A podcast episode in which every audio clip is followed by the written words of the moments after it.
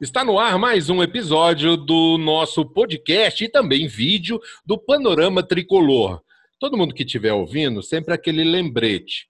Se estiver no podcast, não esquece de nos seguir. Se estiver nos acompanhando pelo YouTube, inscrição e toca o sininho para que possa receber as nossas novidades. Hoje a gente está gravando dia 18 de julho, né? A gente grava depois que faz a publicação. Nós já tivemos a decisão, a definição do Campeonato Carioca e nós vamos falar exatamente da participação do Fluminense nesta final do Campeonato Carioca. Também vamos falar as perspectivas sobre o Campeonato Brasileiro, reforços, é, décimo lugar, é, entre outras coisas. E também temos aí alguns aniversariantes, alguns aniversários comemorados da semana.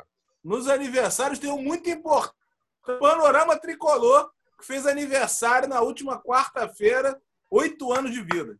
Então, começamos o aniversariante pelo Panorama Tricolor, depois a gente fala o resto. Vamos hoje às nossas apresentações. Raul Lagoeiro Susequinde, camarote, sempre presente, nunca faltou, aluno dedicado, é isso aí, boa tarde, Sentiu Mauro. uma perseguição a Moretti nessa, hein? É, pô, geralmente o cara de mais talento treina menos, né, cara? correr atrás. Boa tarde aí, é, Mauro, Paulo, Léo, Fábio, prazer receber você aí também. É, acho que é uma semana aí é, preponderantemente triste, né? Porque perdemos e perder sempre é ruim e perder para eles é, é ruim ao cubo, né? Mas é, vamos falar disso daqui a pouco.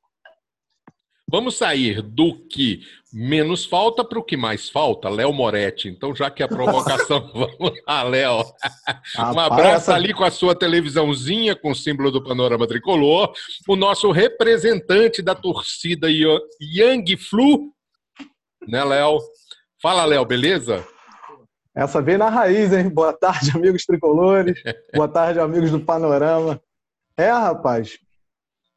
Um ano e meio de gestão e quando veremos mudança? Futebol continua o mesmo ou pior? Saudações tricolores, vamos bater esse papo aí com vocês. Hoje nós temos um convidado, pela primeira vez participa aqui do nosso vídeo barra podcast, mas o Fábio Cortes já participou de outros podcasts do Panorama, é, principalmente com aquele final de jogo, né, Fábio? Exatamente. O meu primeiro meu cordial boa tarde para todos vocês, para todos que estão nos assistindo. Quem nos assistir depois, boa noite, bom dia também. E estamos aqui retomar um pouquinho as atividades, tá, dividir a bancada com os colegas é sempre bom. Saudações tricolores para todos. Valeu, Fábio. Paulo Roberto Andel, além do boa tarde, boa noite, boa madrugada, boa manhã, boa qualquer hora, né? Depende da hora que o pessoal estiver nos assistindo. Emenda um jabá também, Paulo. Vamos lá. Começar pelo. Essa semana, né? Motivo de muita alegria, além do aniversário de oito anos, começamos a nossa nona temporada com queridos amigos colaborando para esse projeto que, enfim, é, feito com muita garra, né? sem, sem financiamento, sem, sem determinadas relações um tanto tortuosas em termos de política do clube. É, aproveitar que na quinta-feira tivemos um grande lançamento da Vilarejo Meta Editora no meu querido Sebo X, livraço do nosso querido colaborador Kleber Monteiro, que já particularmente aí dos nossos, das nossas lives, o livro da Lama ao Léo o Léo Kleber vai estar, inclusive, no programa Fala Galera, deste domingo, agora na Super Rádio Tupi, às nove da noite, Gama. E também vai pipocar aí a qualquer momento o pessoal do Museu da Pelada. Foi gravar o Kleber lá, na, lá no CBX no dia do lançamento. Então foi um barato, porque teve jogadores, teve dirigentes, teve treinadores. Tem um rapaz, um zagueiro, cujo apelido é Stalin. E eu tava brincando cara, finalmente vou ficar perto de Stalin.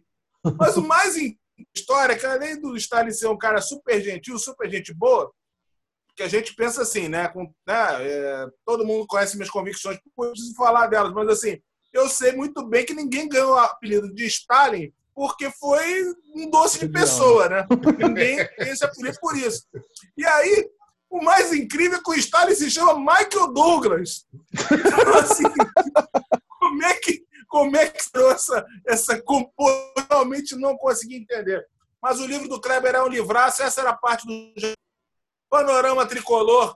Meu todo agradecimento a todos vocês que nos fortalecem esse tempo todo em várias etapas. O Léo Moretti, o Raul, está muito próximo da gente, para minha alegria total, meu brother, meu irmão. Mauro Jacome, que é nosso escudeiro de primeira hora. O Fábio, que já está há alguns anos, já colabora com a gente também. Toda a equipe que nos apoia. Então, é um orgulho poder contar com vocês nisso aí.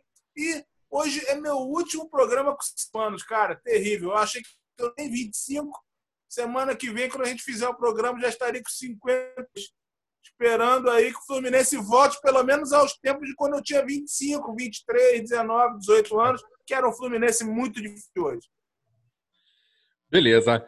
Bom, Fluminense conseguiu o título da Taça Rio, ao empatar no tempo normal e vencer nos pênaltis com grande atuação de Muriel. E aí o Fluminense se habilitou para a final do Campeonato Carioca, disputada em duas partidas. No primeiro jogo, mando do Fluminense, o Fluminense perdeu por 2 a 1 No segundo jogo, é, o placar moral 0 a 0 né? Se é que existe isso. Aquele 1 a 0 foi já no, na Bacia das Almas ali não conta muito. É, Fábio, você é o nosso convidado hoje aqui do Panorama Tricolor. O Fluminense, afinal de contas, neste campeonato carioca, depois de tudo que aconteceu, contra a volta, contra tudo, televisão, aquela briga toda, o Flamengo forçando a barra, aquela confusão toda, Ferdi tomando um partido descarado. Você acha que o Fluminense ainda, mesmo assim, com tudo contra, foi no limite? Olha, foi, Mauro. Eu acho que até nós ultrapassamos o limite. O, o campeonato são duas etapas, não resta dúvida. É o antes da pandemia e o depois da pandemia. Antes da pandemia, nós ganhamos o direito de sermos ator principal. Nós estávamos lá para disputar o título, realmente. O, o, a, a, final que aconteceu agora, ela, na realidade, ela coroou a nossa campanha do antes. O problema é que, assim, não dá para a gente lutar impunemente e sem ter apoio, pelo menos agora nós temos o apoio do Botafogo, mas não dá para lutar impunemente contra toda essa estrutura podre que a gente encontra por aí. O Fluminense... E não melhora, né, Fábio? Sai de uma gestão, nunca. entra na outra, a mesma coisa, velho. Nunca, nunca. Porque são os mesmos. E são as mesmas pessoas que estão trocando de cadeirinha. Agora a gente ficou sabendo que a, a, a advogada, que é a, a, autora intelectual da ação da FERJ contra a Fluminense e Botafogo, ela vai ganhar uma cadeira no Tribunal de Justiça Desportiva. Gente, ou seja, só tem torcedor deles. E aí vem o outro lado. Nós estamos numa, numa, numa, numa fase em que a gente está seguindo regras, a gente está seguindo normativos, a gente está correto. O Botafogo está junto da gente. Mas a turma está assim, tem, tem uma criatividade gigantesca. Eu acho que nós fizemos um papel muito bom. Nós fizemos um papel muito bom. Nós somos merecedores de respeito pela dignidade com que a gente trabalhou nesses últimos dias, com todas as condições adversas que nós tivemos. Léo, é nítida a diferença de atuação do Fluminense do primeiro para o segundo jogo da final. O segundo tempo que o Fluminense fez no primeiro jogo da final foi muito bom e o Fluminense perdeu ali uma boa oportunidade de ter saído é, com a vitória ou até com empate, né? Porque o Fluminense fez um segundo, foi bem superior o segundo tempo. Mas o que, que mudou? Por que a, a postura do Fluminense mudou do primeiro para o segundo jogo da, da, da, da decisão? Cansaço? Acredito que sim. Só, só vem isso na minha cabeça. É, os jogadores foram os mesmos, tá? até com a melhor escalação, com o jogador mais veloz, que é o Nino, né, na zaga mas acho que o cansaço bateu. Lembrando que o Fluminense jogou no domingo contra o Flamengo, saímos vitoriosos, jogando bem, mesmo com apenas oito dias de treinamento, né? Saímos vitoriosos nos pênaltis, fizemos um bom jogo, depois jogamos no domingo seguinte, intervalo de sete dias, depois no intervalo de três dias para a segunda partida, que foi na quarta-feira. Eu não entendi também essa pressa da Ferge, né? Acho que só beneficiava um lado, é, menos descanso, e poderia estar tá jogando hoje, amanhã, domingo novamente, mas é, isso beneficiou mais ainda o Flamengo, já tinha mais dias de treino, né? menos descanso, mas com, com, com um preparo melhor do que o nosso. E os jogadores descansaram. O Gilberto não é um jogador de, de, de pedir para sair, sentiu a coxa. Tu vê que os jogadores ali já estavam se arrastando, já estavam no limite mesmo. Então, como o amigo falou anteriormente, o Cortez, é... fomos no limite, ultrapassamos esse limite. Foi até de. Não é, não é comemorar, jogar de igual para igual. Né? A gente torce o Fluminense, clube gigante, mas é... os jogadores foram além do limite do que podiam apresentar em campo infelizmente, além do limite, não é suficiente para vencer o Flamengo. Então. Ô Paulo, a gente sabe que o banco de reservas do Fluminense fez diferença nessa fase final, é óbvio. Né? Que o Flamengo, na hora que tinha que fazer a substituição, tinha Everton Ribeiro, tinha Gerson, tinha Michael, tinha uma série de jogadores que, convenhamos, é, é, Vitinho, nenhum grande craque, mas assim, são jogadores que já estão tarimbados, rodados. E o Fluminense, um banco de reserva. Mas, mesmo assim, né? Faltou ali para o Odair uma certa sensibilidade, porque mesmo no banco mais fraco, a gente tinha jogador que podia render melhor, não? Olha, Mauro, é, antes disso, eu queria o seguinte, acompanhar os colegas, tanto o Léo quanto o Fábio, falando sobre o Fluminense. É, uma coisa é o que a gente torce, o que a gente quer, somos todos tricolores, torcemos sempre o melhor para o Fluminense. E é claro que logo depois da vitória nos pênaltis, depois de uma partida luta, a gente batendo firme, tudo que esse campeonato representou, né?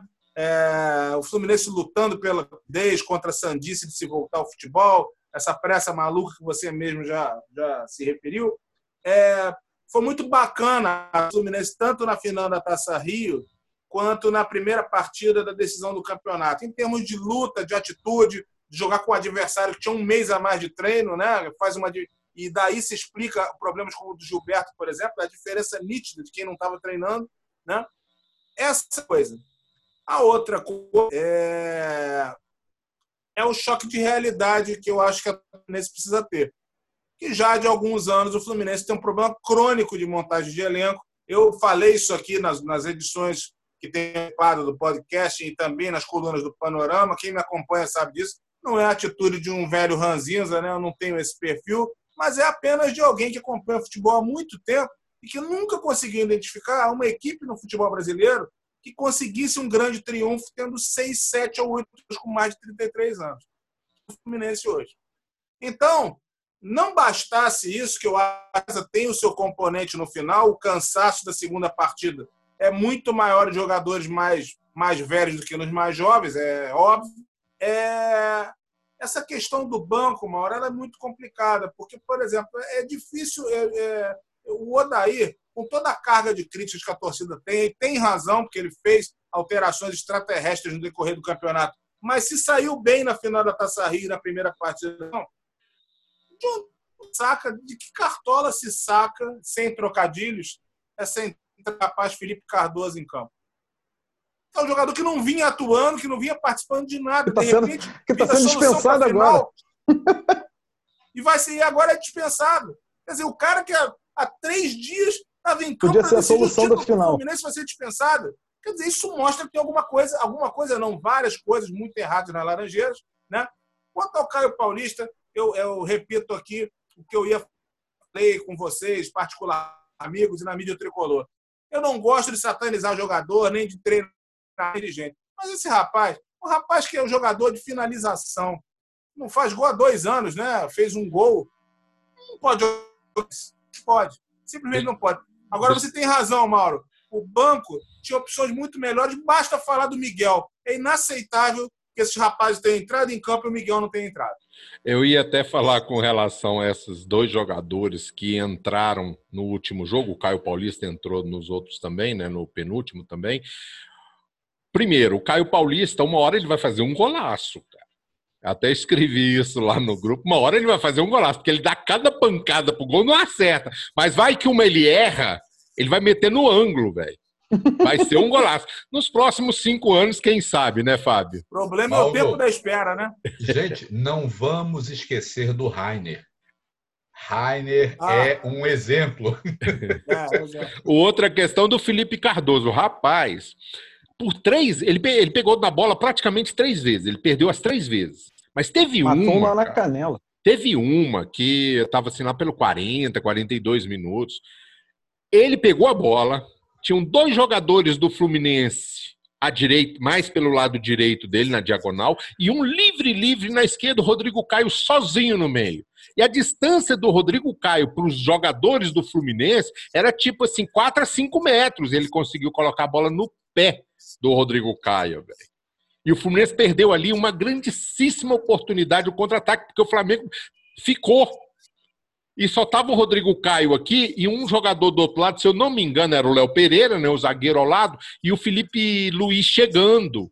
E o, o, Felipe Cardoso conseguiu colocar no pé do Rodrigo Caio. Rapaz, eu quase joguei o computador no chão, velho. Aí a gente vê essa jogada. Ali era um lance Podia não sair o gol, mas com certeza, se ele acerta o passe, se eu não me engano, era o Egídio que estava entrando pelo lado livrinho, se bem que também é. ali pode não é dar grande Egídio. coisa. E do lado direito estava o Caio Paulista e mais um jogador do Fluminense, que eu não me lembro bem, mas, bicho, ia causar um. O cara consegue, velho. Consegue colocar a bola no pé certinho, assim, ó. O passe foi perfeito por Rodrigo Caio, cara. Mas é para isso que ele treina. Né? É para isso. Quando a gente vê uma jogada dessa, a gente, é. a gente percebe o porquê a torcida do Ceará comemorou a saída dele e a vinda dele do Fluminense. É. Raul, você tá caladinho, né, Raul? Mas vamos lá, Tem vamos mexer muita com coisa você. para falar. Tem muita coisa. né? Além de dar sua pincelada aí sobre essa parte final, eu só queria falar, te fazer uma pergunta se a contusão do Fred e também do Ganso foram providenciais, pelo menos para o primeiro jogo. E o Fluminense cresceu, né? Que botou, o Evanilson e Marcos Paulo. É, eu acho que, eu acho que assim, é, é sempre ruim, né? A gente é, reforçar o time por contusão, mas a, a grande verdade esportiva é que foi melhor para o time jogar sem o Ganso e o Fred né, nessas partidas. É por uma razão muito simples, né? O, o, o time baseou o jogo em muita pegada de meio campo é, e, muito, e muito combate. E o, nem o Fred, nem o Ganso têm é, esse perfil né, de, de, de, forma de atuar e tem a condição física é, para isso. Né? Então, a gente era fundamental para a gente ter alguma chance a gente ter um meio campo forte, pelo menos no sentido de pegada. Né? Então, é, eu acho que, enfim, o Fred é uma discussão mais ampla que eu acho que ele é um cara que tem a história, é um ídolo, tem pode ter seu lugar aí nessa temporada, mas ele não é, não deve ser, na minha opinião, né, o titular do, do, do comando do ataque na, na, temporada. Acho que o Evanilson era o cara certo para jogar onde jogou. E, e, o Ganso, enfim, o Ganso é um. A gente falou já muito sobre ele em outros, é, em outros podcasts. Para mim, ele não. Ele foi uma, uma contratação é, que desapontou muito, né? Eu, quando, quando o Ganso foi contratado, eu tive bastante esperança. Achei que ele era. Não esperava, né? Vigor físico, nada disso, mas é, pelo nível técnico do futebol atual, eu achei que o passe, a capacidade dele de passe, é, e esperava que ele fosse chutar um pouquinho mais de longa distância, como no início da carreira, ele poderia ser um cara bom, mas assim, muito rapidamente, já no ano passado, viu que não funcionou. Né? Mas, é, com relação ao ganso, assim, eu não sei se para vocês, mas para mim eu tenho a nítida impressão que o próprio ganso ele joga 60%, 40%, 50% da capacidade que ele tem para jogar, mesmo assim, cara. Mesmo com o preparo físico, que ele atual, é, é mesmo com tudo que envolve o ganso, Mas eu, eu tenho a impressão, quando termina os jogos, que ele não, ele não, não se doou o que ele poderia ter se doado naquele jogo. Ele tem é. muito mais capacidade, na minha opinião. Não sei se ele não está afim, cara, de jogar. Sei lá. Não, acho que a capacidade técnica dele é, é inquestionável, né? Ele é um dos caras é, mais talentosos assim de, desse meio campo clássico que apareceram no futebol brasileiro aí em vários anos. Mas ele realmente tem um eu concordo com você, ele não é um cara que dá, que aparentemente, né, que deu sangue ali dentro de campo, não, não, ele não joga assim. E isso no futebol sempre fez falta, quanto mais no futebol físico, como é hoje em dia. É, então, enfim, para mim é, é, é, eu acho que é uma, é uma pena a gente ter um contrato com ele de cinco anos, porque infelizmente eu não, eu não espero né, muito resultado mais dele. É um cara de salário alto. É, enfim, é, mas foi melhor para a partida. É, eu acho que ele não está titular. Acho que ele, nesse ano e meio que está no clube, ele não mostrou é, motivos para ser titular, o que é muito triste, porque se a gente olha o nível técnico que a gente tem desses elencos, seria um absurdo completo o Ganso não ter vaga né, no, no, de titular absoluto. Mas a verdade é que ele não tem, porque o futebol hoje exige uma entrega física que ele não é capaz ou não tem vontade de dar. Eu comparo ele até ao Nenê. O Nenê é um jogador é mais velho do que o Ganso, né? Acho que é o jogador anos, mais velho do elenco do Fluminense, né? Dez anos mais velho. Pois é. E assim, a gente vê o Nenê, ele pode não dar conta de fazer, a perna não ajudar, mas assim, não é por falta de, de, de esforço, sabe? Você vê assim que o Gan, o, desculpa, o Nenê chega ao final do jogo com 110%. Sabe? Ele chega ao final do jogo extenuado, mas assim, você vê que ele deu tudo que ele podia e mais um pouco. Sabe? E é isso que eu não vejo no Ganso, sabe? Eu não vejo ô, essa vontade de, de se entregar. É, ô, Jacome, dos veteranos todos do Fluminense, eu, eu acho, imagino que seja até consenso aqui, o, o Nenê é o que mais se entrega. Sim. É o que teve a melhor fase, o que mais se dedica e o mais se aplica de todos. Eu queria fazer só uma inclusão breve antes, quando você. Não dá para resumir o campeonato num lance, mas tem um lance prático para a gente tentar entender o Fluminense de hoje. O do gol que praticamente selou a perda do nosso título, que foi o do segundo gol da primeira partida da decisão. O Egídio estava na frente, a bola estava para ele, o Gabigol chega, dá-lhe o bote, deixa ele para trás, ele fica vendo navios e vem o cruzamento para o rapaz, o Mikael, fazer o segundo gol. Quer dizer, esse problema que nós temos, desse excesso de veteranos, dessa questão de ritmo, eu acho que vai ser muito complicado de jogar, por exemplo, com aqueles times, é, quando for jogar, entendeu? Quando for jogar no Sul, né? É, lugares que geralmente você tem uma pegada física, uma velocidade de partida muito grande. E assim, a gente não tem reposição para isso. Ficou no o Fla-Flu e essas alterações, não bastasse esses problemas, essa, essas situações extraterrestres da entrada de Felipe Cardoso, enfim, Caio Paulista, a gente não tem reposição para o time, mesmo quando o time esteja bem. Isso é um complicado, porque ninguém faz campeonato brasileiro sem ter reposição de, de peças de reposição de elenco.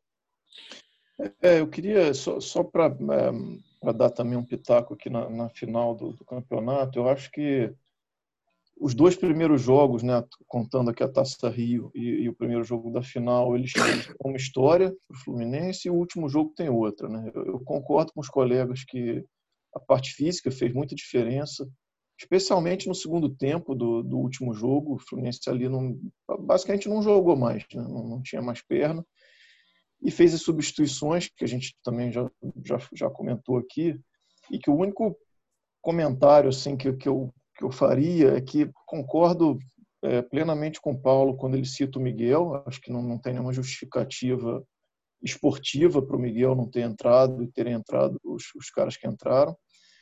Mas, assim, tirando o Miguel, e que, enfim, a gente está falando do Miguel que um, um, pouco com uma esperança, é o cara que é uma promessa, é jovem, a gente imagina que vai, né, cara criado em casa, que, que vai dar tudo ali, que tem um talento, mas ainda nem sabemos, né, não podemos nem garantir isso ainda.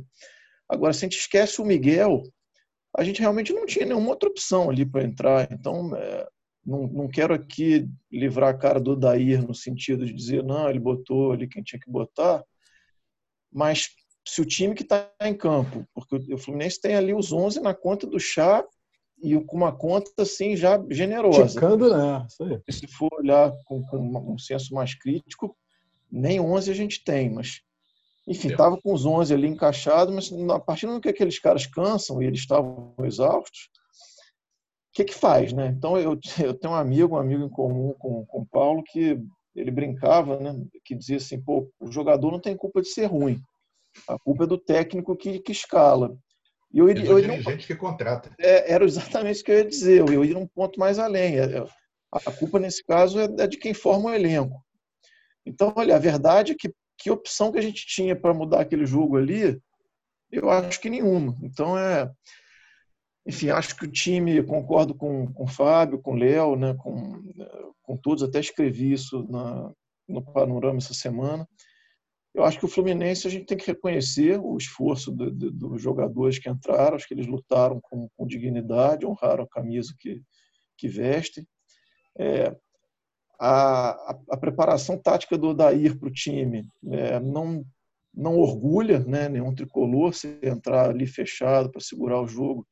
Mas não, não, acho que a gente não tinha outra saída. Talvez ali só no, no terceiro jogo realmente foi um. Assim, a retranca já não se fazia muito muito justificável, porque ali a gente precisava buscar o resultado, mas é, não sei o quanto dava para mudar ali. Eu acho que eu, eu, eu, entendo que o Odair tentou segurar o jogo no primeiro tempo com a esperança de ir para cima no segundo, mas no segundo não teve perna, não teve mais nada. Então, assim, acho que tem um reconhecimento que, que vale dar para os jogadores, pelo esforço, pela luta.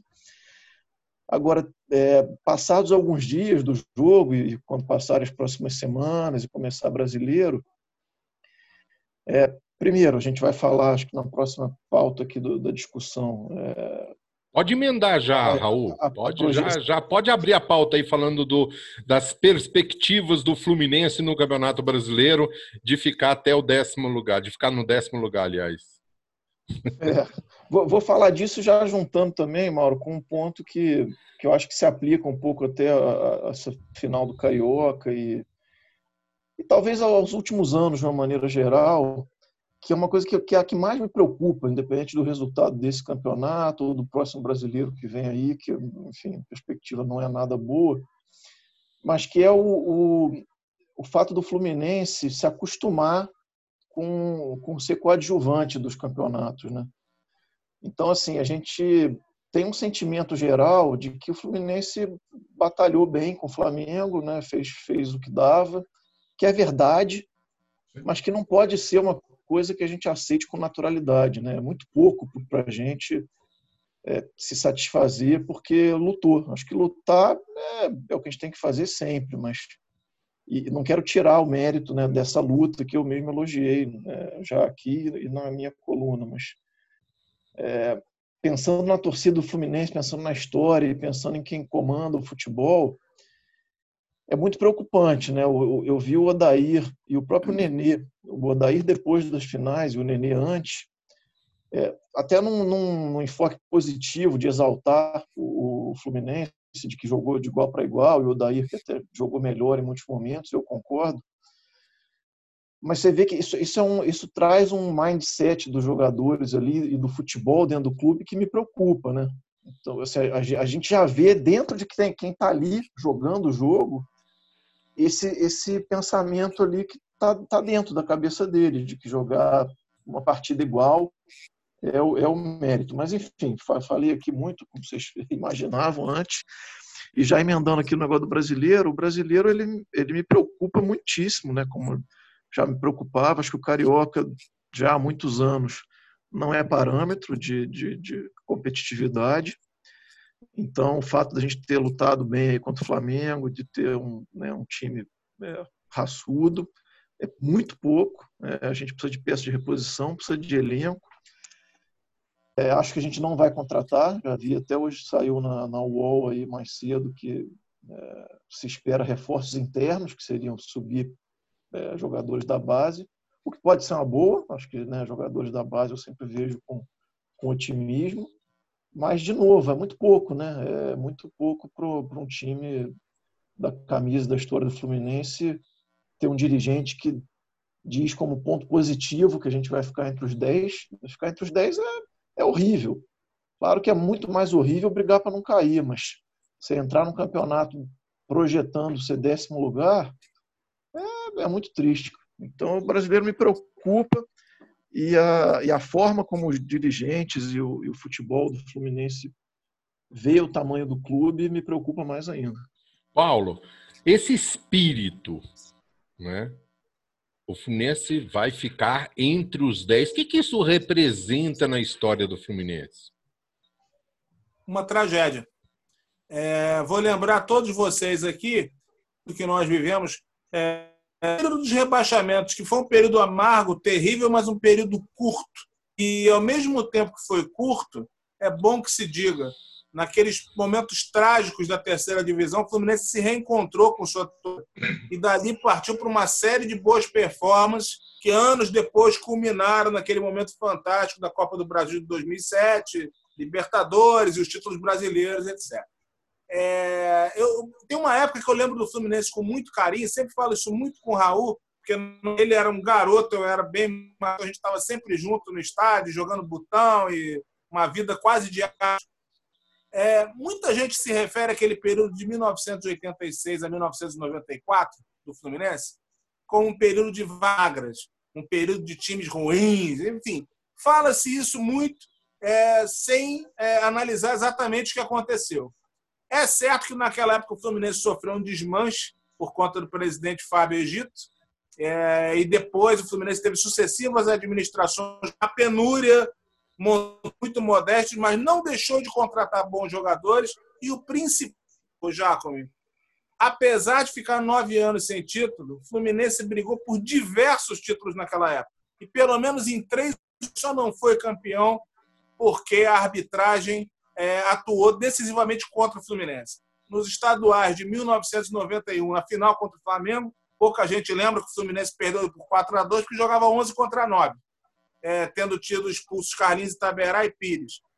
De 1993, que aliás lembrou muito esse jogo de quarta-feira agora, no segundo tempo. Esse jogo, né, naquela vez, o VAR jogava pelo empate e no segundo tempo a porrada comeu o Daniel Pomerol e deixou correr não teve desconto, deve ter tido, se muito, 10 minutos de bola rolando. E um caso emblemático que eu acho que ninguém esquece, que é a final da Copa do Brasil de 1992, onde, embora o Fluminense tivesse jogado muito recuado, muito encolhido, o pênalti bárbaro marcado no final da partida é, tirou uma, a, primeira, a primeira Copa do Brasil. Então, é, quando eu penso naquele, naqueles anos, eu penso assim, era um tempo de times modestos, mas era um tempo de união de tor da torcida. Né? Tá aqui o nosso Léo Moretti, a nossa, a nossa Young Flu, uma expressão linda nas arquibancadas. Né? Tivemos muitos jogos ali com 60, 70 mil pessoas, bem distante de hoje. Claro que a gente não pode por causa da pandemia, mas mesmo antes disso, é, é uma dificuldade para o Fluminense colocar a torcida no estádio. E principalmente sobre a questão esportiva. A gente está oito anos agora e, assim, é, sinceramente, gente, não, tem a menor possibilidade de conquistar o Campeonato Brasileiro. Se isso acontecer, será uma zebra do tamanho do, do, do Oceano Atlântico.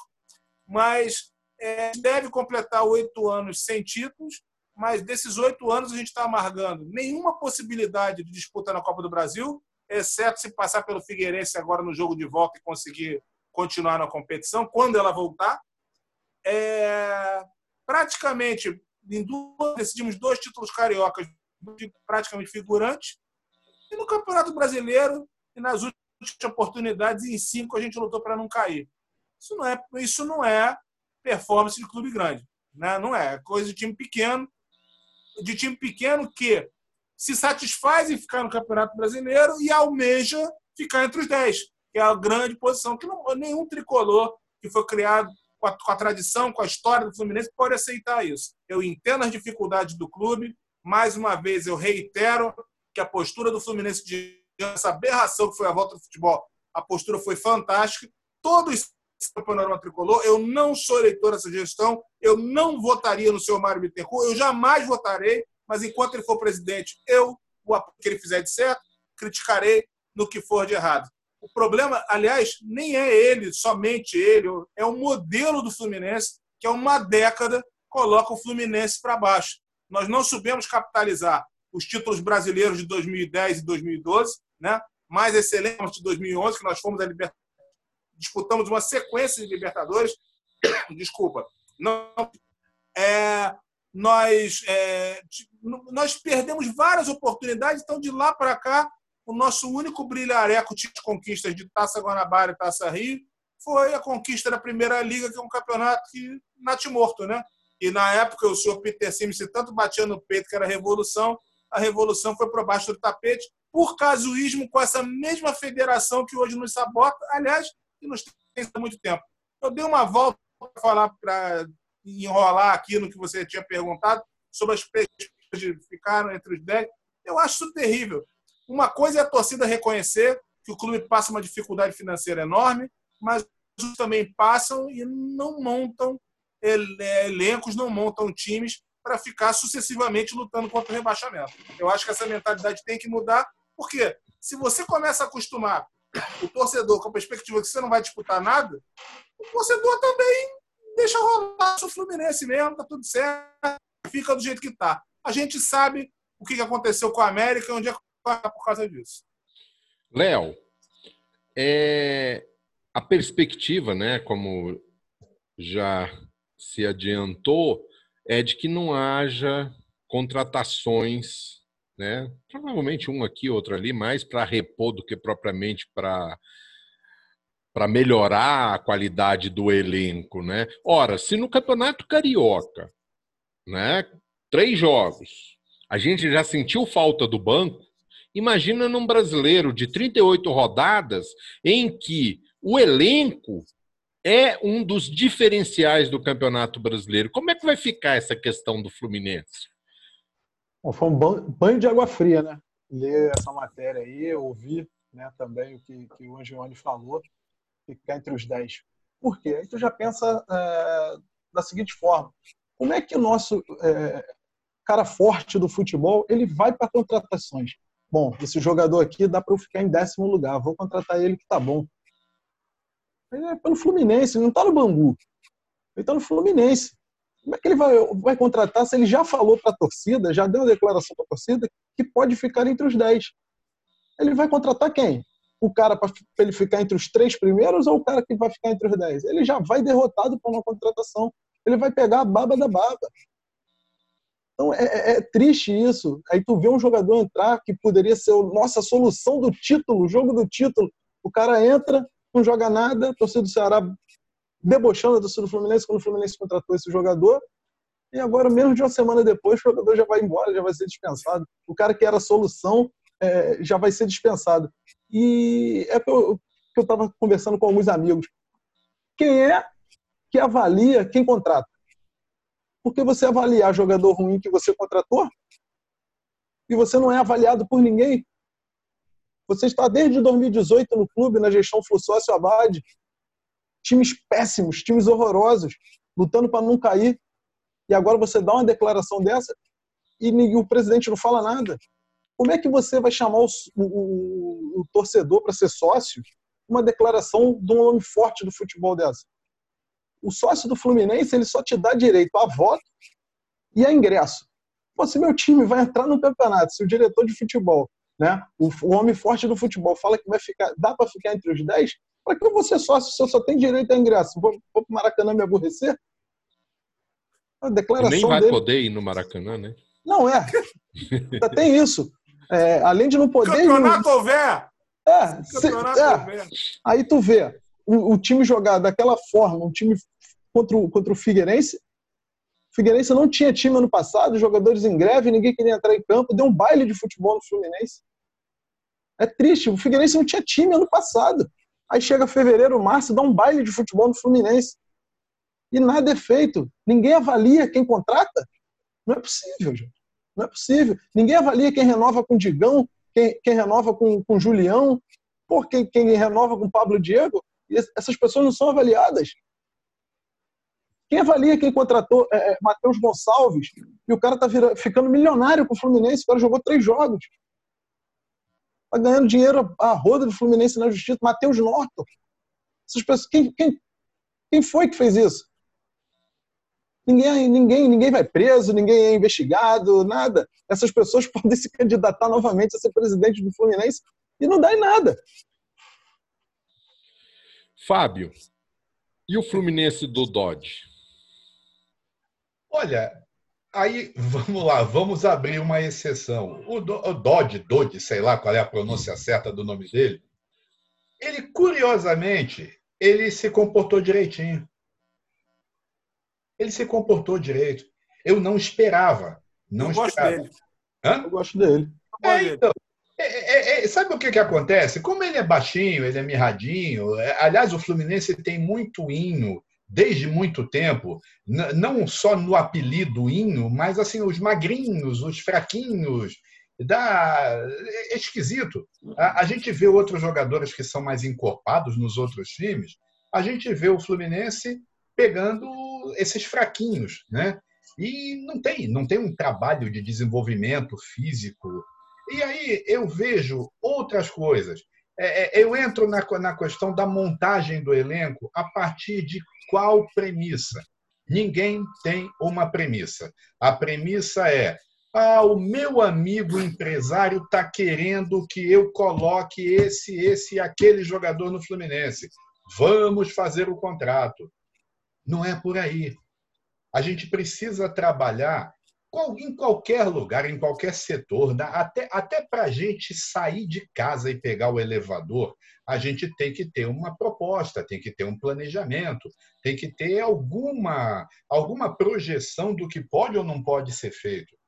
Mas o pessoal do Fluminense, não. Eu não sei quem são os do Scout. Olha que eu fui conselheiro três anos. Não conheço o Scout. É, ninguém sabe quem são, ninguém sabe como é que eles trabalham, se eles viajam ou não viajam. Gente, ele- essa turma dá a impressão que eles não assistem nem a campeonato sendo transmitido pela televisão. E a gente tem a Série B que o Sport TV transmite. A gente tem uma TV aí que eu esqueci o nome que transmitiu o campeonato da Série C do ano passado do Brasileiro. Dazon. Dazon? Dazon, Dazon, justo. Então, é que eu já comprei, já cancelei a assinatura deles, então não vou. Por uma semana. Já, já esqueci o nome. Mas aí, o que, que a gente vê? A gente vê pessoas que não são, não são treinadas para o métier delas. Eu, eh, tudo bem, o ano passado eu não vou dizer nada, mas 2018 eu consegui acompanhar o campeonato da Série B. Eu pesquei em vários clubes algumas peças que podiam dar caldo no Fluminense, dentro de um esquema tático, claro. Eu imaginei jogar num 4-4-2 e estava pensando em quem poderia ser ou não poderia. E essa turma que está lá não faz? Eles não conseguem? Será que eu enxergo mal, tão mal assim, que eh, os experts da, da, do futebol é, acham que o que eu falei é bobagem? O que eu vi, o que eu pensei? Não sei. Não, não Fábio, sei. Realmente. Flávio, imagina um scout de. imagina um scout de Felipe Cardoso e Caio Paulista. Sim. Olha, Não Léo, tem cinco gols na carreira, os dois juntos. Léo, eu não conheço esses dois. E se você disser que eles jogaram num dos times que por acaso disputaram a Série B de 2018, que eu vi, eu não sei quem são, porque não estavam na lista dos que eu acho que seriam indicáveis. A gente tinha no passado, vamos pegar os anos 9, os anos 80 do século passado. A gente fazia a festa no interior do Rio Grande do Sul. Fluminense tinha cinco ou seis gaúchos no time campeão de 1980. Alguns desses ainda permaneceram, Branco, Jandir, Leomir. Leomir é paranaense, se eu não me engano. O, mas assim, Branco, Jandir, continuaram, foram para a mini máquina. Né? Então, a gente tinha um trabalho de olheiro, de gente que acompanhava. O sujeito ele gastava o quê? Ele gastava uma passagem de avião, ele gastava uma, uma diária de hotel e ia para o estádio ver o cara jogar. Hoje quem faz isso? Ninguém faz. O nome ficou bonito, gente... mas a competência, né? Scout. Sim. Antes era olheiro. Exato, Agora é scout. É aliás, uma porcaria. Aliás, eu tenho até medo, porque essa aí, essas coisas de scout, essa blogueiragem aí que apoiava o Mário agora xinga ele estranhamente, né? O que será? É, é, é, eu comecei a ficar com medo, porque no meio de semana o Wellington Paulista fez gol, né?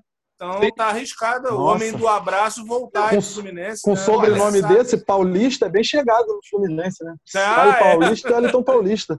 Né? É. Mas olha, aí você vê também, é, é, isso eu, eu volto para essa questão dessa história, porque a gente fazia, a gente ia buscar jogadores no interior do Rio Grande do Sul, a gente ia buscar no, no interior de São Paulo, são gente, Paulo, historicamente. Historicamente, a gente sempre teve pessoas com um olhar atento. A gente não faz uma contratação da Copa São Paulo. Não tem ninguém que esteja na Copa São Paulo que a gente vá lá e pegue. Você Como quer é ver um exemplo, ô Fábio? Está pertinho da gente aqui, estamos tirando o Mauro, que está lá no coração do Brasil, a 1.200 quilômetros de distância. É. Todos estamos na cidade do Rio aqui, divididos por bairros, né? Ah, eu, tô, eu moro no centro, 10 minutos da minha casa, tem a garotada treinando na praia. E ninguém olha esses caras. Sim. É, eu tenho certeza que tem jogadores na praia de 14, 15 anos que podem ser levados para o clube que são melhores do que o Felipe Cardoso. Sim, e que vão. Chutam melhor que o Caio Paulista. Não, e outra coisa, a gente tem que mudar o nosso trabalho na base também. A gente tem que, que, que formar não apenas homens para serem homens no futuro, mas a gente tem que formar tricolores, pessoas que não sejam capazes de, no futuro, atravessarem a fronteira lá da nação do mal e falar as barbaridades que a gente tem ouvido. Né?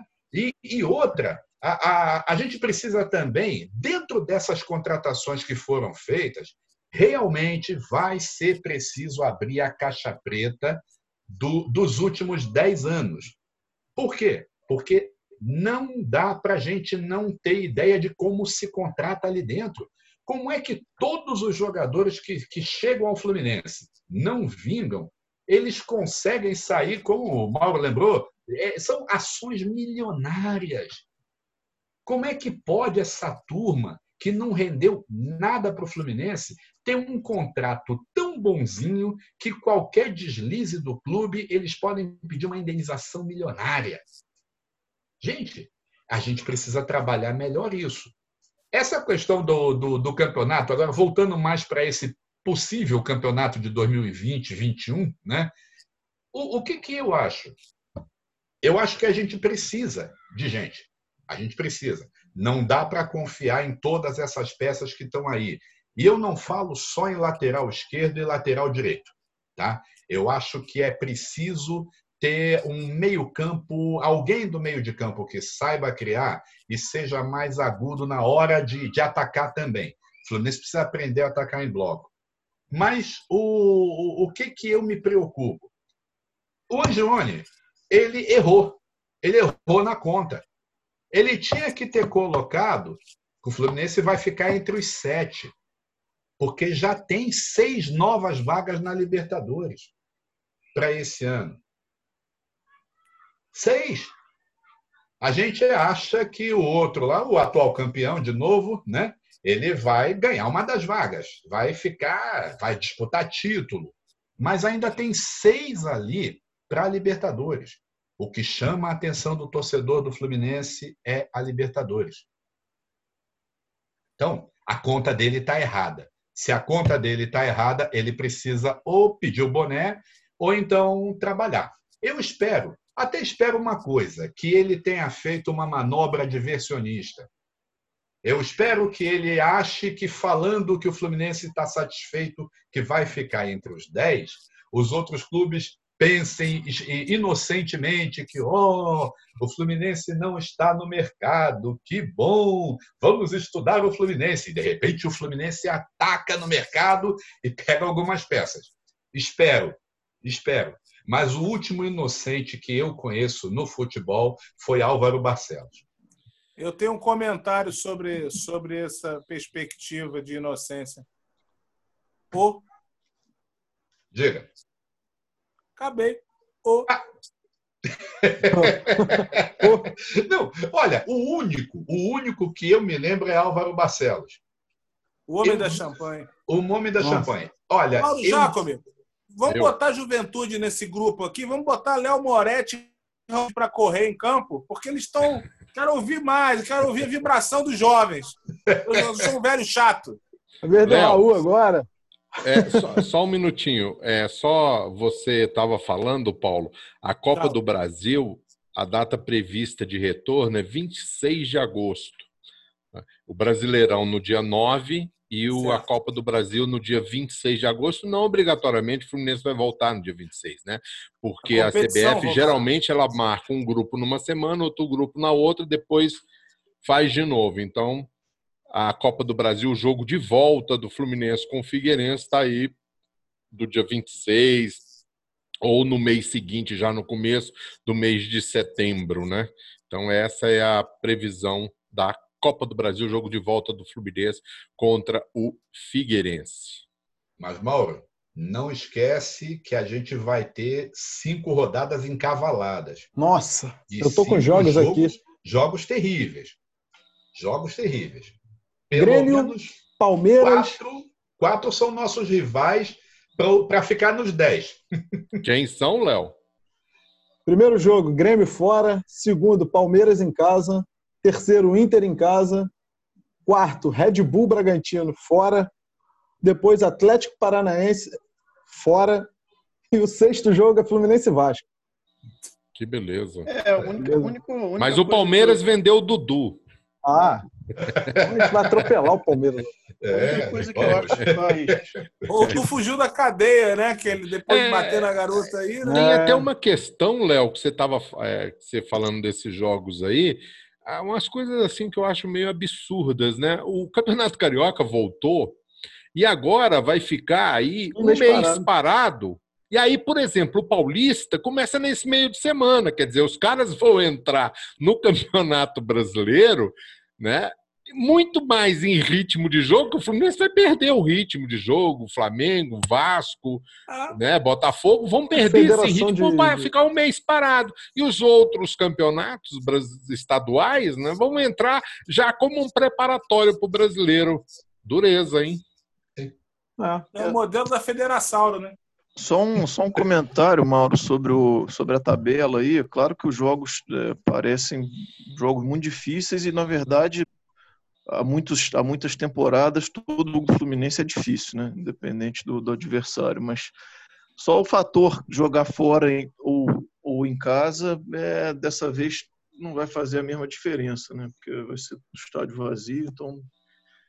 É, a única, a única, né, a única enquanto, né? diferença de todos esses jogos aí vai ser o piso sintético do, da Arena da Baixada, né?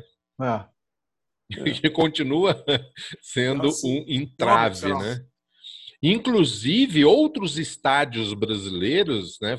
Só abrindo um parênteses, vão começar a adotar Palmeiras. essa questão do, do piso sintético. Mané Garrincha. Palmeiras Mané já Garrincha tá, só não trocou o piso ainda para sintético por causa do jogo previsto do Brasil contra a Bolívia pelas eliminatórias, né? O Tite pediu para não trocar o piso daqui do Mané Garrincha para o sintético, mas assim que tiver o jogo da seleção vai ser trocado para sintético aqui em Brasil. Então vai passar a ser uma, uma realidade, Paulo. Isso é um problema, mas olha, vou te falar. Vai ser pior quando começarem a mexer aí com o negócio de colocar torcida sintética. É que vai Ah, ser na, bravo? na Europa tá assim, né? Eles colocaram nas torcida arquibancadas virtual. as carinhas do jogador, Torcida Mas, sintética vai ser triste. dos torcedores. E aí tem um detalhezinho também. Anunciaram que vai ser inaugurado o terceiro campo do, do CT, que agora, pelo menos, se chama Carlos Castilho. O... Por que, que não pensaram num campo de grama sintética? O silêncio. É, o- negócio Talvez- da, negócio da Talvez na hora que foram decidir a contratação do Felipe Cardoso, as pessoas tiverem terem ficado de silêncio também, entendeu? Sim. Ah, vou contratar esse cara. Tem alguém lá na hora fala, pô, cara, é melhor não. É. Pô, esse Caio Paulista aí, pô, cara. Melhor não. entendeu? Mas não, é o tal negócio, quem decide, quem decide está acostumado ao silêncio bovino. É, bom, eu tenho Galera. uma tese para isso, Fábio, que eu já falo há muito tempo e não falo aqui por, por questão de João Moretti, nem, porque até já é uma coisa de muitos anos, eu já escrevi há muito tempo, quando a gente nem se conhecia pessoalmente. Um pro... Quem fazia protesto, quem cobrava politicamente as ações no clube, e quem surgiu com muita força nos anos 60 para isso, foram as torcidas organizadas.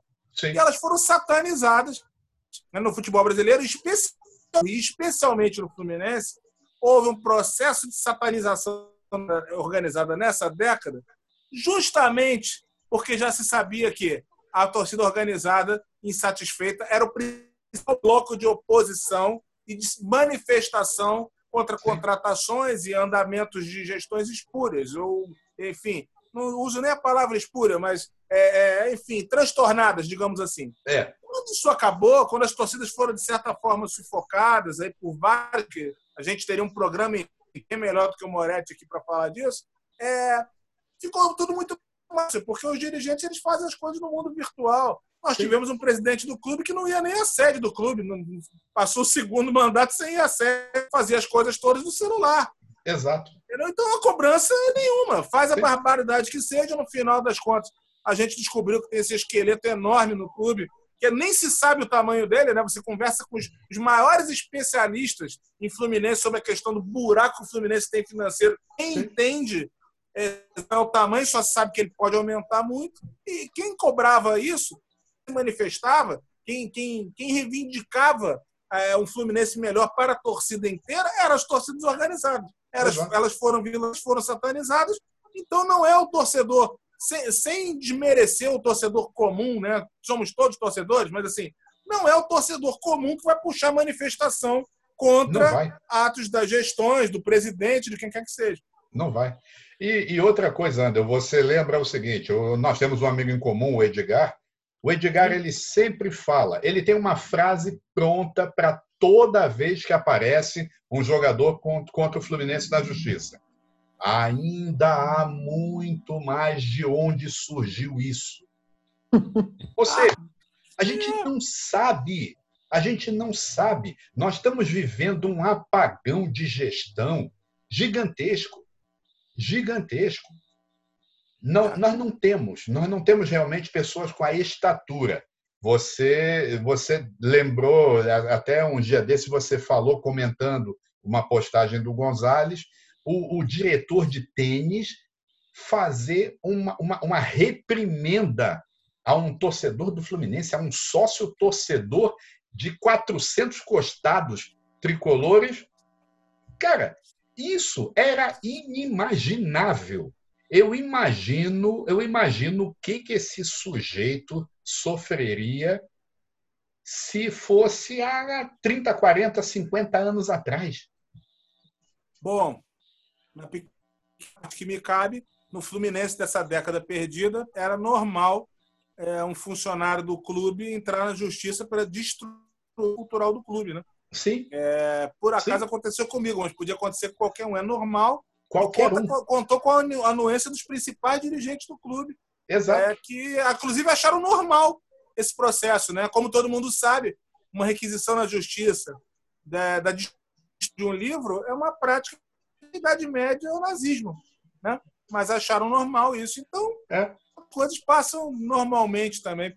Eu só vou dar um exemplo, Fábio. Né? Nessa noite, o Moretti, não, acho que ele não estava acordado, que ele trabalhou tarde. Aconteceu o seguinte: no, o Panorama tem um grupo é, no Facebook, que é um grupo só de tricolores, onde a gente posta todos os nossos conteúdos para que as pessoas olhem ali na nossa página. Uhum. Aí um, um colaborador nosso do Panorama, o cronista Roberto Rutiliano, super baterias, que colabora regularmente no Panorama, ele fez uma postagem de brincadeira dentro do grupo, fazendo ao fato que o Flamengo sempre contrata muita gente do Fluminense. E que com a saída do Jorge Jesus, que contrataria o Odair Helman, o Ganso, fez até os jogadores que certamente não vão para lá. É. Eu olho para o celular, não tem Covid, fiquem tranquilos. É. É, eu olho para o celular e daqui a pouco aparece. Há uma denúncia de publicação no seu grupo Panorama Tricolor. Eu falei, como é que é? Fui lá olhar, acredite você, tinha um buraco dentro do grupo, que eu não sei para que time torce, também não me interessa, que denunciou a vantagem. A ação levou 30 segundos. Ele foi expulso do grupo. E é, é. assim que tem que ser em Acabou. qualquer situação, em grupos de dois, tricolor tem que ser respeitado, seja no clube, seja no Sim. WhatsApp, seja onde for. É inaceitável que um torcedor do Fluminense seja subjulgado dentro de um grupo qualquer, em qualquer situação que se diga de natureza tricolor. Eu não respondo pelos outros. Agora, no panorama, e a lei é essa. É, é, é entrar correto. ofendendo o Fluminense, sua torcida, seus integrantes, é é Galera, estamos aqui na estourando o nosso tempo, né? Já? Isso, a nossa rapaz, meta de uma hora. Já? É, começamos agora, já estamos com uma hora e cinco minutos de programa. Então já estamos aqui na reta final. Agora a gente está naquele momentinho em que vamos falar do que aconteceu durante a semana, datas importantes durante a semana. Neste, além do aniversário do Panorama Tricolor, oito anos de Panorama Tricolor, né? Começamos legal, né? lá em 2012, Paulo. É. Começamos em 2012. É, essa semana nós tivemos a comemoração de 90 anos do primeiro gol da seleção brasileira em Copas do Mundo, que foi marcado pelo João Coelho Neto, Sim, também conhecido como Preguinho. Preguinho. Né? É, atleta símbolo do Fluminense, diga-se de passagem, né, marcou seu primeiro gol na derrota do Brasil para a Iugoslávia por 2 a 1 e o Preguinho ainda marcaria mais dois gols contra a Bolívia na vitória por 3 a 0. Ele foi o artilheiro daquela seleção brasileira naquela Copa do Mundo de 1930, a primeira Copa do Mundo realizada no Uruguai, que foi campeão né? A Celeste Olímpica foi campeã, então tivemos aí 90 anos de é um aniversário muito importante para o Fluminense. Também tivemos nessa semana Mauro, a... O, a CBF até fazer o registro aqui, a CBF mandou uma camisa comemorativa desse grupo que parece que vai ser colocada no Museu do Fluminense, uma camisa é, da seleção branca legal. com o número 90 escrito Peregrim. Então, bacana. bacana. Quem comemoraria aniversário esta semana? Nosso grande Carlos Alberto Torres comemoraria 76 anos. Carlos Alberto Torres, no dia 17, né, ele faria 76 anos. Ele jogou 169 jogos pelo Fluminense, com 19 gols. Esses dados são do site do próprio Fluminense, tá? Se estiver errado, reclamem lá com o Fluminense. Ele jogou no é Fluminense de 62 a 65 e em 1976 na máquina. E ele foi campeão carioca em 1964 e em 1976. Nesse meio tempo, todo mundo sabe, o Carlos Alberto Torres foi para o Santos, jogou muitos anos no dos maiores times de todos os tempos, né? Lateral direito, titular da seleção brasileira, capitão, também jogou no Cosmos, foi lá que ele trouxe, por exemplo, o Romerito para o Fluminense, né? Então, Carlos Alberto Torres sempre se declarou Fluminense, o filho dele, Alexandre Torres, começou no Fluminense, foi técnico do Fluminense, inclusive técnico campeão do Fluminense, né? Foi campeão é, pelo Fluminense. Um dos maiores de todos os tempos, né? Não, é. é difícil até falar. Torres é. Exato. Torres é a imagem o quarto gol de Carlos Alberto Torres na grande final Brasil 4 1 México é o símbolo maior da história do futebol brasileiro. Arte, garra, vontade. É um orgulho que ele seja um símbolo. E Jair Marinho completaria 84 anos. Jair Marinho, que foi lateral direito, né? Ele jogou no Fluminense de 1957 a 1964, fez 258 jogos, foi campeão carioca de 59, com um detalhe, disputou as 22 partidas daquele ano, junto com Castilho? Castilho e Jair Marinho jogaram todos os jogos do Fluminense em 1959 e também foi campeão do Rio São Paulo em 1960. Eu até pesquisei, mas o Jair Marinho não estava no time que foi campeão carioca em 1964, apesar de ele ter. ter era o Carlos Alberto, né? É. O Carlos Alberto sucedeu o Jair Marinho na Isso. lateral. É, mas o Jair Marinho não estava nem na reserva, né? Ele já tinha saído é. do Fluminense, o Jair Marinho. É, é legal. Quem pode falar tá... muito sobre o Jair Marinho é o Raul porque eu e o, ja, eu, o Raul tivemos uma experiência maravilhosa que ele pode contar aqui anos atrás, que a gente passou uma tarde batendo papo simplesmente com Jair Marinho e Altair, né, em Niterói. Pô, É, foi um, foi um dia realmente inesquecível, assim, a gente guarda com um carinho eterno, né, essa, essa tarde que o Paulo falou. É, os dois eram muito amigos, né, o Jair Marinho e o Altair eram amicíssimos, né, acho que é, da vida inteira, né. O Altair era um cara já né, mais tranquilo, né, mais, mais na dele, o Jair Marinho um cara mais expansivo, mais... Caçadíssimo, né? Sem contava... A gente riu muito com causa, ele. E, pô, grandes figuras, né, cara, que... E, assim, né, os caras que fazem falta, né? E que se que fazem, né, ser a sucessão Jair Marinho e Carlos Alberto Torres, né? É. A gente estava falando aqui dessa, dessas tragédias todas de hoje em dia. É até, é até bom para terminar em, em tom maior, né? Lembrar de, de Carlos Alberto e Jair Marinho. E realmente foi uma, foi uma tarde aqui que a gente guarda no coração para sempre. Essa que a gente passou. Ô, Mauro, Oi. Deixa eu só fazer uma, uma breve pontuada num negócio que eu acho que é importante, a gente acabou não falando, é que completaram 70 anos de Brasil 1 Uruguai, a partida conhecida como Maracanã, a final da Copa de 1900, que é, um, é, uma, é um divisor de águas na história do Fluminense, do, do futebol brasileiro, tem muito a ver com o Fluminense também. Por quê? O Fluminense tinha jogadores que eram ligados ao Fluminense ou que pertenciam ao Fluminense. Castilho, por exemplo, era reserva da seleção de 1950, pouca gente lembra disso, enfim. E depois o Castilho se tornou o super-herói tricolor que todos nós conhecemos. E o próprio Bigode, lateral esquerdo da seleção, era jogador. Então, primeira, depois de tantos anos, a gente refletir sobre essa tremenda injustiça cometida com, a, com, com essas pessoas, né? é, o clima de mitificação, de mitomania que tomou o Brasil por ocasião daqueles dias do mundo, especificamente da final, é, pouca gente fala, mas o Maracanã foi um palco de muitos suicídios naquele dia. Muita gente se matou no Maracanã e no Rio de Janeiro por conta da derrota, o que explica, por exemplo, o fato do jogador uruguaio Obdúlio Varela deixar a concentração campeão e ir para beber com as pessoas, abraçar as pessoas porque ele se sentia culpado da tragédia que aconteceu. É, isso foi tão forte que o Abdul Varela voltou para o Uruguai como um super-herói, nunca mais participou de nada, afastou e ficou recluso, miserável até o resto da vida.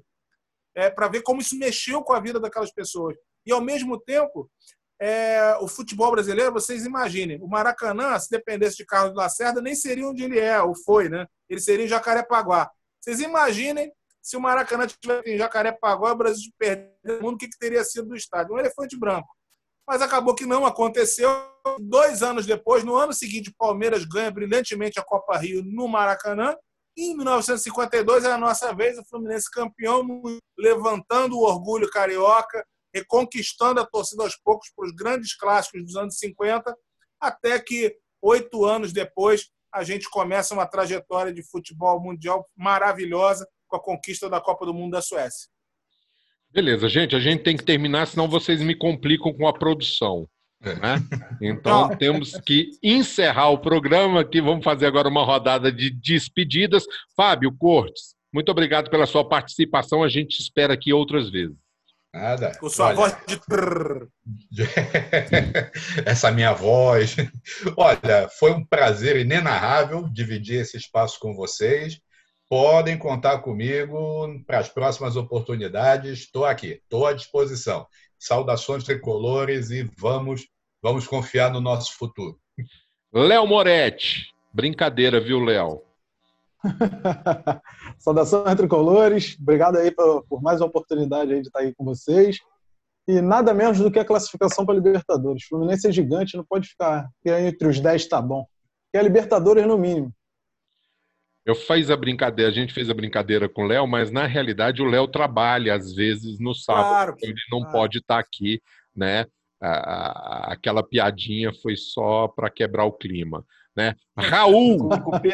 Ficou com peso na consciência. Fiquei, fiquei, é, fiquei, fiquei, sim, fiquei sim. O Léo Moretti, que é amigo do meu filho, então né? Tem a questão Ia reclamar depois também. em off. Pô, tem nepotismo aí, aí também agora?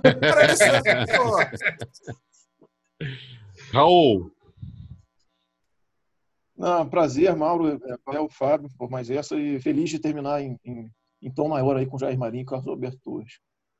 Valeu. Paulão, fecha aí e faz mais um jabá.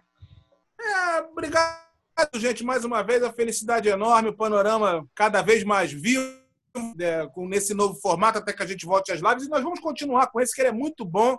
A gente consegue juntar as pessoas dos mais variados lugares. Apesar dos pesares, apesar das dificuldades, a gente sempre torce por um Fluminense melhor. Tomara que seja assim, é, com, com revisões. Né? Espero que a direção do clube reflita sobre os atos, que tem que ser feito daqui pela frente. Mas sábado que vem a gente está de volta aqui com toda a força e torcendo cada vez pelo Fluminense, cada vez mais colores.